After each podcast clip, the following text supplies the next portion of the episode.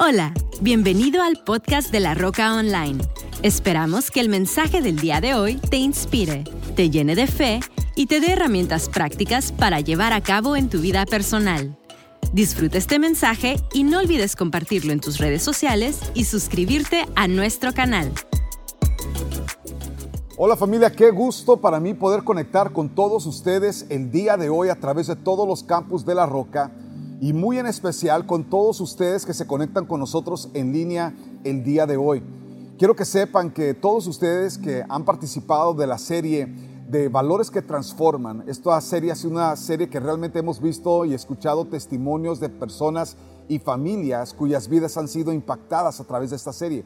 Y quiero invitarte a que seas parte de nuestra celebración el próximo domingo estaremos celebrando la gran fiesta del Pentecostés. Es una fiesta que los judíos habrían de celebrar. Pero hay un acontecimiento que ocurrió en esa fecha cuando Jesús ascendió al cielo. Vemos que hay un derramamiento del Espíritu Santo y cosas muy especiales.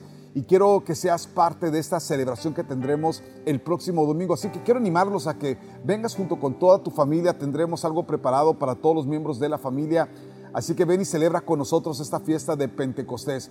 Hoy vamos a concluir nuestra serie de valores que transforman y hoy quiero hablarte de uno de los temas más fundamentales. En una ocasión le preguntaron a Jesús, Jesús, ¿qué es el valor más importante o el mandamiento más importante? Porque obviamente cuando Jesús estaba hablando, él estaba dirigiéndose a un grupo de judíos, personas que habían recibido los diez mandamientos, personas que habían ah, recibido algo que se llamaba la ley que eran los primeros cinco libros de la Biblia, como principios a través del cual ellos llevarían o serían parte de su cultura, parte de su formación. Entonces cuando Jesús comienza a enseñar y, y, Jesús se aparece en la escena y él está haciendo milagros y sanidades y toda esta gente está escuchando una increíble revelación a través de la persona de Jesús, le preguntan y le dicen, oye Jesús, ¿cuál es el mandamiento o cuál es el principio más importante para Dios? Y dice la escritura que Jesús volteó con ellos y les dijo lo siguiente. Jesús contestó, el mandamiento más importante es ama. Digan todos conmigo, amar. Él dijo, ama al Señor tu Dios con todo tu corazón, con toda tu alma y con toda tu mente y con todas tus fuerzas. El segundo, nota lo que dice, es igualmente importante. O sea, no dijo que es menos importante o más importante, dijo, es igualmente importante, ama a tu prójimo como a ti mismo. Ama a tu prójimo como a ti mismo. Ningún otro mandamiento es más importante que estos. Qué increíble respuesta la de Jesús de todos los mandamientos que nosotros podemos ver en la Biblia, de todos los principios. Jesús dice, el mandamiento más importante es amar. Y él dice, él, él lo divide en dos, dice, es importante amar a Dios pero también es importante amar a nuestro prójimo. Te das cuenta que para el cielo, tú quieres saber lo que es importante para Dios, de todos los principios que tú y yo pudiésemos vivir, de todos los valores para tener en nuestras vidas, en nuestras familias, como fundamento para el futuro que esperamos, el amor es clave. El amor es clave. Esta madrugada, mientras, mientras uh, meditaba sobre este principio, estaba meditando sobre el por qué Dios nos crearía a nosotros. ¿Qué necesitaba Dios? Él es el, Señor del universo, él, él, creó el universo, el cosmos, todo lo que en ellos hay, todo y cada una de las cosas que tú y yo podemos ver en la astronomía. Es, es una cosa impresionante saber que Dios creó todo. ¿Qué necesitaba Dios? Te voy a decir algo. Yo personalmente creo que Dios quería a alguien a quien amar. Eh, dice la Biblia cosas que nos, nos revelan ciertas características de Dios. Dice, de tal manera amó Dios al mundo que envió a su Hijo unigénito. Pero antes de eso dice, de tal manera amó Dios al mundo.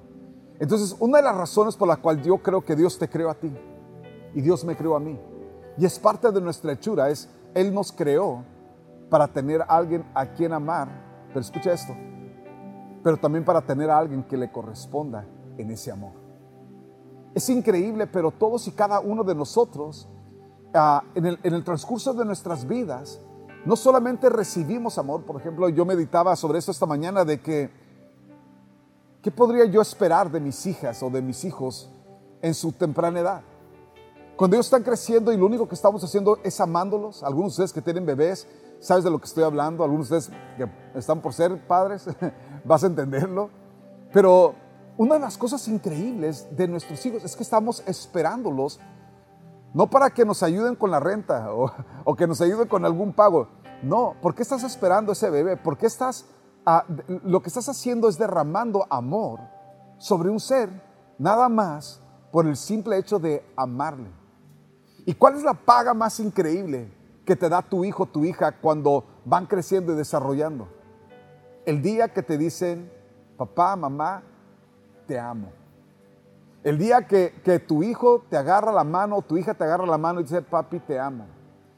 Yo recuerdo cuando mis hijas estaban chiquitas, especialmente mi Hanna y mi Ale, yo recuerdo estaban chiquitas y, y Hanna decía, yo cuando que me voy a casar con mi papi, hombre, estaba vuelto de amor yo, ¿no? no, no, no, no, y ahora que anda un chamaco ahí sobres, pues bueno, me pongo un poco celoso, la verdad que sí. Pero, pero sabes que, que, que es increíble cómo el amor es el factor que más gobierna lo que nosotros somos. Hasta que dejamos de caminar en amor. Hasta que el amor deja, pasa a una segunda estancia. Y muchas veces en muchos hogares, en muchas familias, eso es lo que ha pasado con el amor. Ha pasado una segunda estancia. Y de repente comenzamos a ver que amar es un reto y comenzamos a ver las dificultades del amar. comenzamos a, a reemplazar amor. Yo encuentro que muchos jóvenes, por ejemplo, ellos reemplazan amor por lujuria. Y es increíble porque el amor siempre va a ser ah, paciente, ¿sí? Paciente para esperar. Y vamos a ver más de estas cosas, pero, pero la lujuria siempre va a buscar adelantarse. La diferencia es que el amor siempre da, la lujuria siempre quita, siempre resta.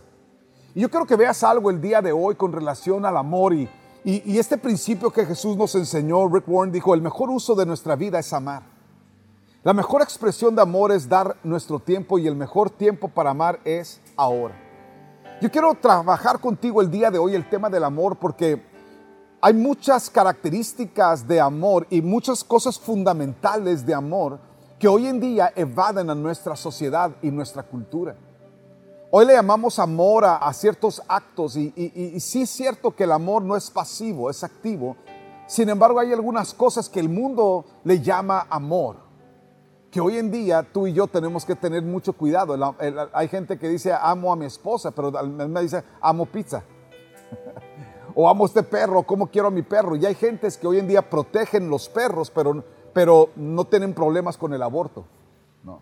Entonces hay cosas que que nosotros llamamos amor, que tenemos que tener mucho cuidado. Y, yo quiero que veas una, una escritura fundamental. Primera de Corintios 13, 13 dice, y ahora permanece en la fe, la esperanza y el amor. Esos tres, pero el mayor de ellos, y dice, aclara a Pablo, el mayor de ellos es el amor. Porque era para Dios tan importante amar, porque eh, eh, es importante que tú y yo entendamos que Dios no da amor, Dios no expresa amor, Dios es amor. Entonces la esencia de Dios como hijos de Dios es que tú y yo tengamos fundamental dentro de nosotros el que, el, el que amar es parte de nuestra naturaleza. No solamente el amar, el ser amados, pero también dar amor. Eh, eh, nota, por más amor que yo le he dado a mis hijas y a mis hijos, ahora ellos están buscando con quién van a formar su futuro amando. Y, y uno diría, oye, pero ¿qué necesitas allá si aquí tienes todo conmigo? Hija, hijo, te voy a decir qué cosa. Es que la línea de Dios no solamente es recibir amor, pero dar amor. Y crear el núcleo a través de que ese amor va floreciendo y va creciendo. Ayer tuve la dicha de poder a casar a, un amigo y, ver cómo, cómo, su amor, y, y, no es fácil ver cómo su amor creció a tal manera que ahora él está saliendo de su casa para formar su propia familia y seguir dando amor. Y al rato van a venir sus hijos y, ese amor va a ser brindado hacia sus hijos. Y es una cosa extraordinaria cómo Dios nos creó para recibir amor y dar amor. Y en el caminar en amor, digan conmigo, caminar en amor. En tu caminar en amor es donde tú y yo encontramos la más enorme satisfacción en nuestras vidas. Gálatas 5:14 dice, pues toda la ley puede resumirse en un solo en un solo mandato, ama a tu prójimo como a ti mismo. Ama a tu prójimo como a ti mismo.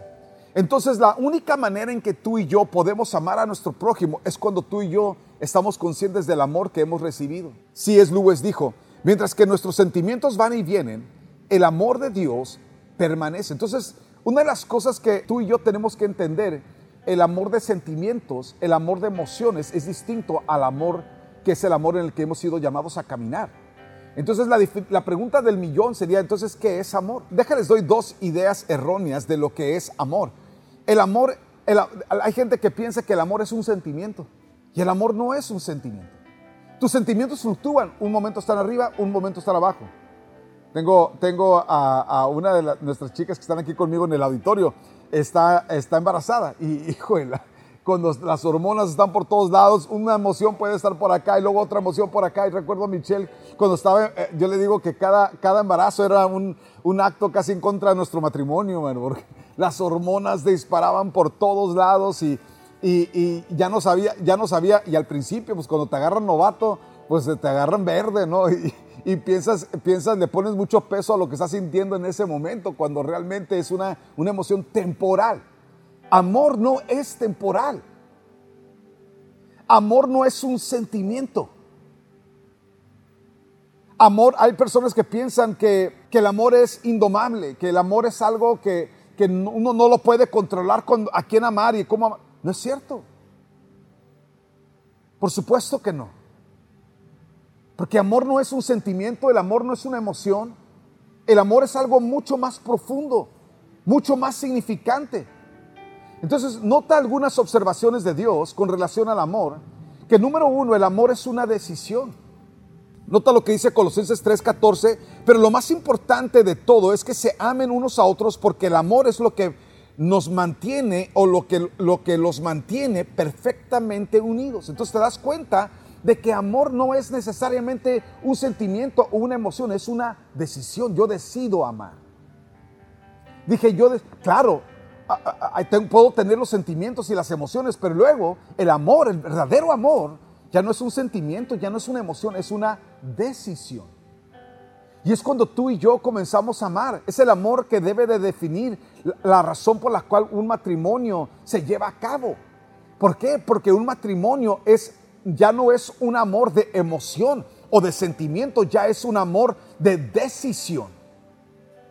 Ya es un amor de, de de decisión de que yo voy a amar, venga lo que venga, pase lo que pase. Yo te voy a amar hasta que, hasta que la muerte nos separe. Y es así como es el amor. La segunda cosa que es, nota lo que Dios opina, la segunda cosa es que el amor es una decisión. Número dos, que el amor es una acción. Primero de Juan 3, 18 dice que nuestro amor no quede solo en palabras. Mostremos la verdad por medio de nuestras acciones. Entonces te das cuenta que nuestro amor real, un amor real, no es un amor pasivo, no es un amor que, ok, ya tomé la decisión, sino que ahora es un amor, el amor es activo. Dije, el amor es activo. Entonces, hay cosas que van, a, que van a ser parte de la acción de nuestro amor. David Wilkerson dijo lo siguiente, amor no es aquello que sentimos, es aquello que hacemos. Es aquello que hacemos.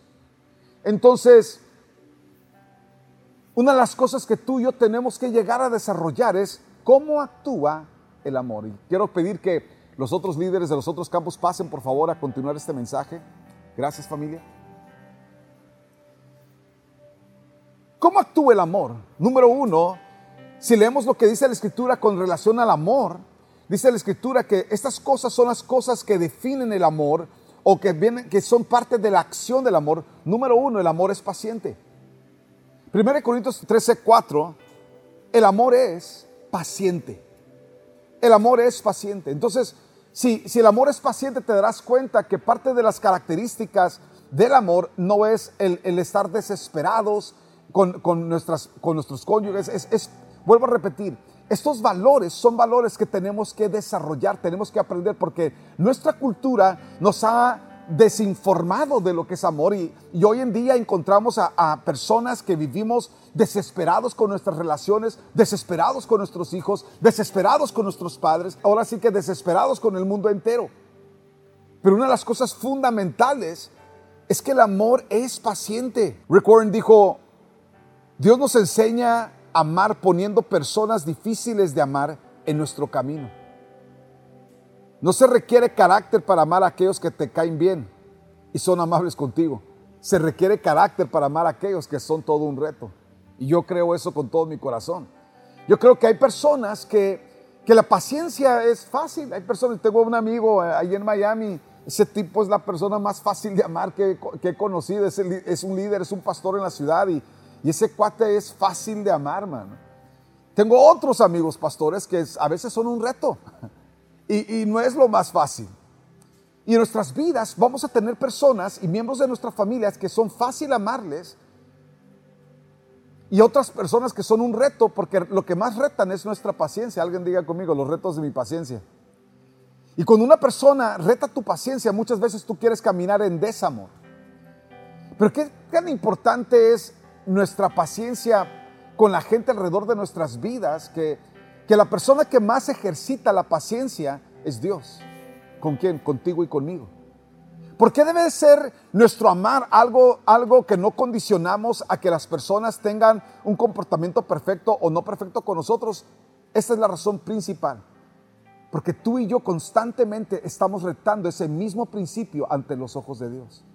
Entonces, ¿has visto las escrituras, por ejemplo, en Mateo capítulo 7, donde Dios dice, no juzgues para que no seas juzgado? Porque lo mismo que tú ejerces con otros, será ejercido contigo. Dios está diciendo, hey, tú necesitas paciencia como ninguna otra persona alrededor de tu vida. Pero si tú estás buscando paciencia a favor de tu vida, tú y yo tenemos que ser personas que la caminamos con otras personas en nuestras vidas.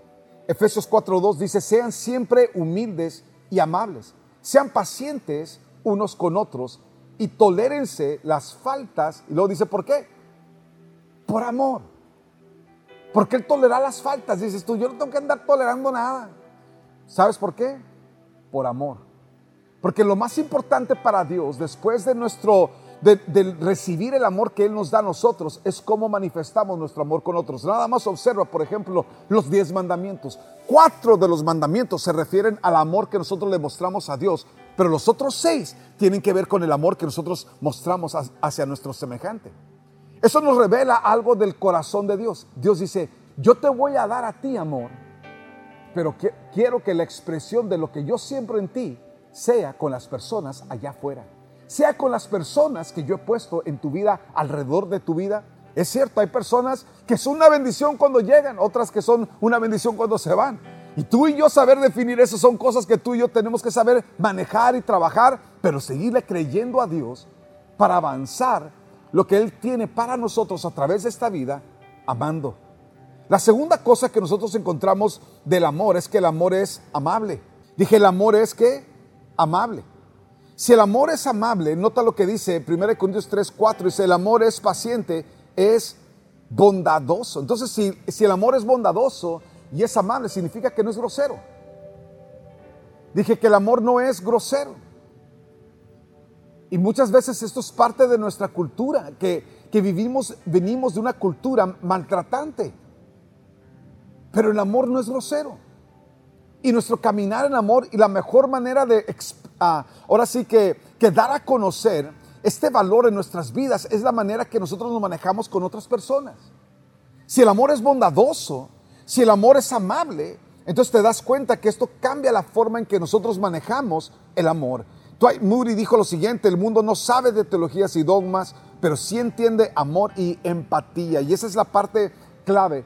Cuando tú y yo amamos como la escritura nos enseña, siendo amables, una de las cosas que podemos demostrar es empatía.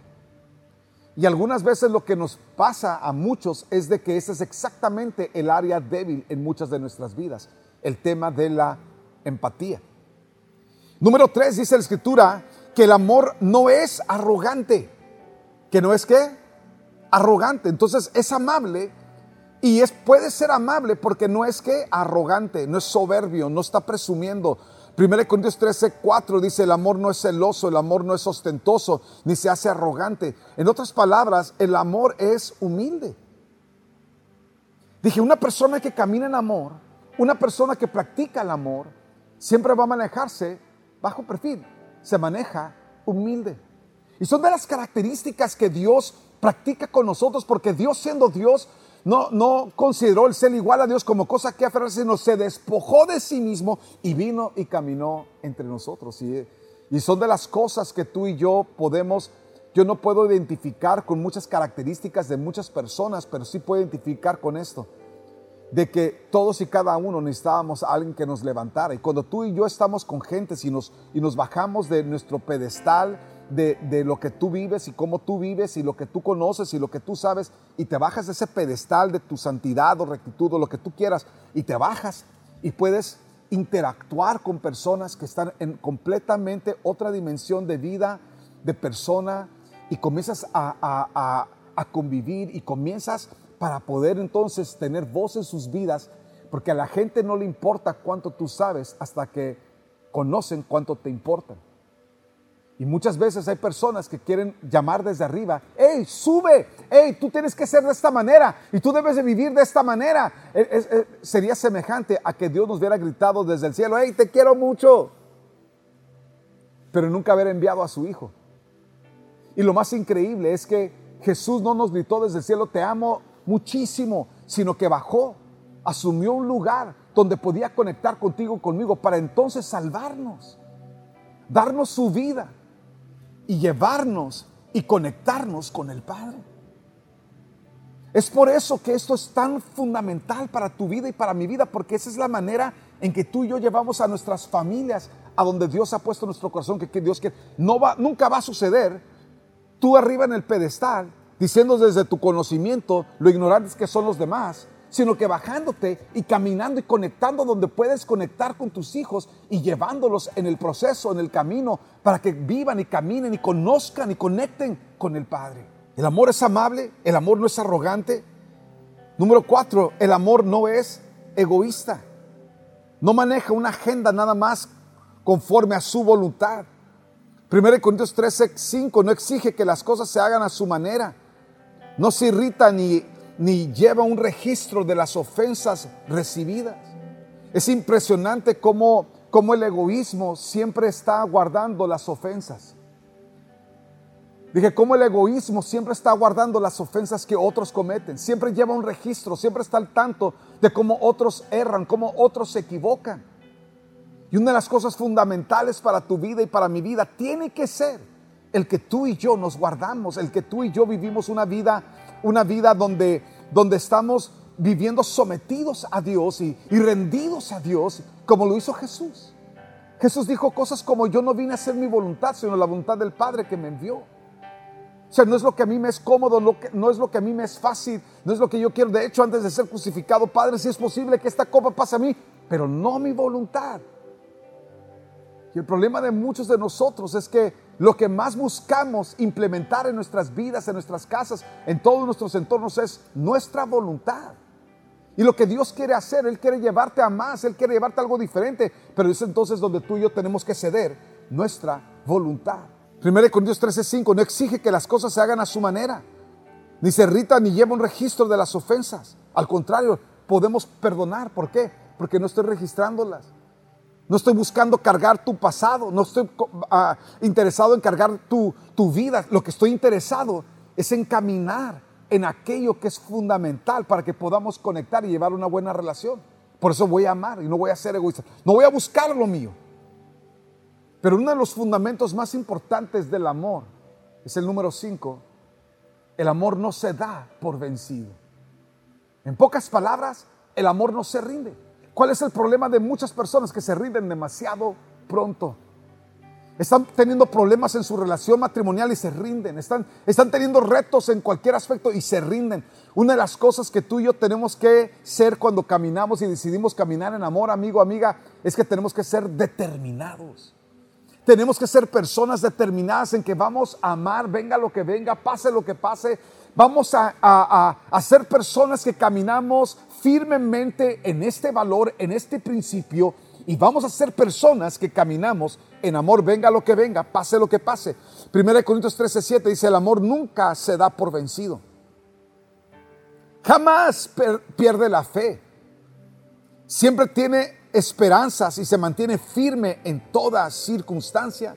¿Por qué? Porque las circunstancias van y vienen, pero lo que tiene que permanecer en ti y en mí, tiene que permanecer amor. Amor no es una buena idea, es el fundamento de tu vida y de mi vida. Nunca puedes caminar en la totalidad de tu hechura como hijo de Dios, como hija de Dios, hasta que no estás caminando en ese amor, aun cuando ese amor es probado. Cuando ese caminar en amor es probado. ¿Por qué? Porque todos vamos a tener circunstancias y situaciones. Y tu vida no puede estar basada en circunstancia, ni aún en la circunstancia de un error humano. Tiene que estar basado en la base más firme, más profunda, que es el amor. La Madre Teresa dijo lo siguiente, no pienses que para que el amor sea genuino, tiene que hacer algo extraordinario. Lo que necesitamos es amar sin darnos por vencidos. Sé fiel en las cosas pequeñas, porque es ahí donde radica la fuerza del amor. Qué increíble que, algo que, tú y yo ah, tenemos que vivir es esa estabilidad de nuestro amar, de nuestro caminar en amor. Eh, eh, es fundamental para nuestras vidas y para nuestro futuro. Gálatas 6:9 dice, así que no nos cansemos de hacer el bien. A su debido tiempo cosecharemos numerosas bendiciones si no nos damos por vencidos. No te des por vencido en tu amor. No te des por vencido en tu matrimonio. No te des por vencido con gente. No te des por vencida. No te des por vencido. ¿Por qué? Porque el amor real, el amor con el cual fuimos creados. Escucha esto, el amor por el cual fuimos creados. Fuimos creados para conectar con el amor del Padre. Fuimos creados para que después de recibir ese amor, poder caminar y poder conectar, a lo mejor no conectamos en ideologías, o rollos psicológicos o en otras cosas o hábitos, pero ¿sabes en qué sí podemos todos conectar? Todos podemos conectar en el amor. quiero invitarte que ahí donde tú estás, el día de hoy tú inclines tu cabeza, cierres tus ojos y le digas, Padre, hazme más como tú. Quiero que la esencia de mi vida sea amar y amor. Ayúdame, Señor, a vivir el resto de mi vida amando a las personas con las que tú me has rodeado. Perdona mi soberbia, perdona la dificultad de mi carácter, Señor. Perdóname, Padre, por permitir que la soberbia y el orgullo, Señor, manejen mi vida y desconectarme de lo más fundamental e importante que es amar. Hoy vuelvo mi corazón a ti y te pido, Padre, dame la sabiduría para poder hacer los cambios y poder caminar en amor con los miembros de mi familia, Señor que aún en las áreas donde yo no estoy de acuerdo con distintas personas, Señor, yo pueda caminar en el acuerdo que lo que sí nos une es el amor. Ayúdame, Señor, a manifestar tu amor donde quiera que yo esté, a donde quiera que yo vaya, con la gente que tú me rodees. Ayúdame a ser una persona que ama. Te lo pido, Padre, en el nombre de Jesús. Amigos, si tú estás aquí, estás conectado, conectada, escuchando este mensaje el día de hoy, yo quiero que sepas que lo más importante que tú y yo podemos hacer es aceptar el amor del Padre. Lo que nos va a cambiar tu vida es cuando aceptas y en lugar de vivir distanciado, alejado, alejada, permites que su amor sea lo que te acerque. Si tú te encuentras alejado, alejada y hoy, si hoy necesitas, amigo, arreglar tu vida con el Señor, ahí donde tú estás, dile con todo tu corazón, Padre, gracias por el amor que tú le tienes a mi vida. Perdona mis pecados, borra mis rebeliones, me vuelvo a ti con todo mi corazón. Señor Jesús, ven a mi vida, sé tú el Señor y la autoridad de mi vida. Gracias Padre por amarme. En el nombre de Jesús. Amén. Familia, les amamos. Gracias por ser parte de esta serie. Si puedes, compártela con todas tus amistades, a, quien tú puedas. Tenemos los, los grupos pequeños de esta serie que quiero animarte, aunque estamos concluyendo esta serie, que tú abras un grupo de valores que transforman en tu casa, en tu trabajo, en tu negocio, donde quiera que tú puedas, abre, ábrelo con tus empleados, te lo van a agradecer, ábrelo con tus colegas, te lo van a agradecer. Invierte este tiempo, son media hora todas las semanas, pero inviértelo. Camina en amor con las personas alrededor de tu vida, que conozcan estos fundamentos y que sea parte de lo que transforme sus vidas. Les amamos familia, que Dios les bendiga. Gracias por ser parte de la roca. Gracias por sembrar sus diezmos, sus ofrendas. Gracias por ser parte de lo que Dios está haciendo. Que Dios les bendiga, que tengas un excelente día y una super semana. Esperamos que este mensaje haya llegado a tu corazón. No olvides suscribirte a nuestro canal y compartir este podcast con alguien más. Para más información de La Roca, visita www.larocacc.com. Hasta la próxima.